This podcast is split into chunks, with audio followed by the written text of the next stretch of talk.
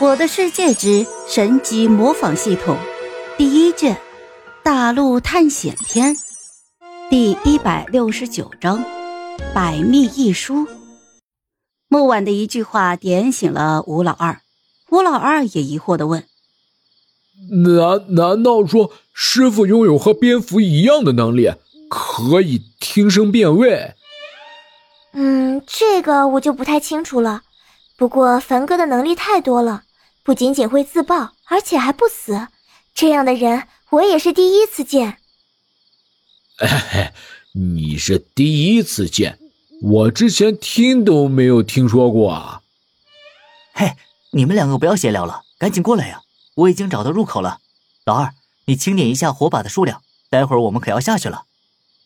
听到普凡的催促，两个人应了一声，便快步朝着普凡走去。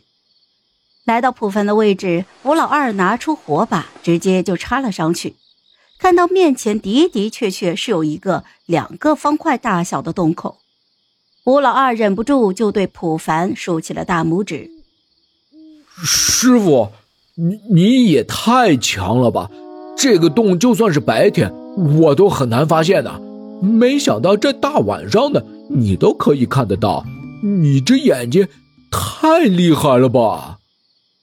好了，不要拍马屁了，我们赶紧进去吧，争取天亮之前赶回去。我还想带着渔夫去钓鱼呢。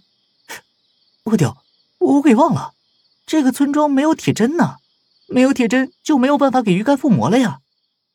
不凡在上午一直没有想起来的事情，现在终于想起来了。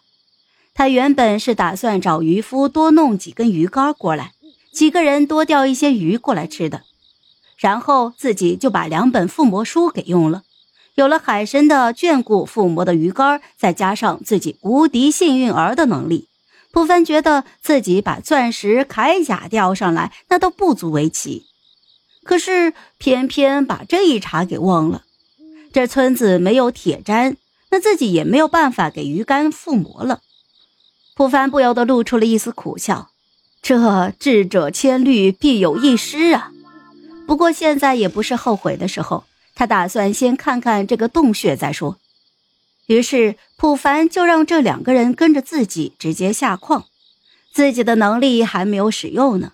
普凡打算看看刚才让自己触发鹦鹉感应的是什么亡灵生物，自己到时候直接模仿对方的能力就是了。很快，普凡便带着木婉和吴老二两个人走进了矿洞。在此之前，他已经通过能力勘探过了。这个洞口向下走个十来米，就会遇到一个天然的大洞穴，所以普凡就让木婉和吴老二跟着自己，还与这两人闲聊了起来。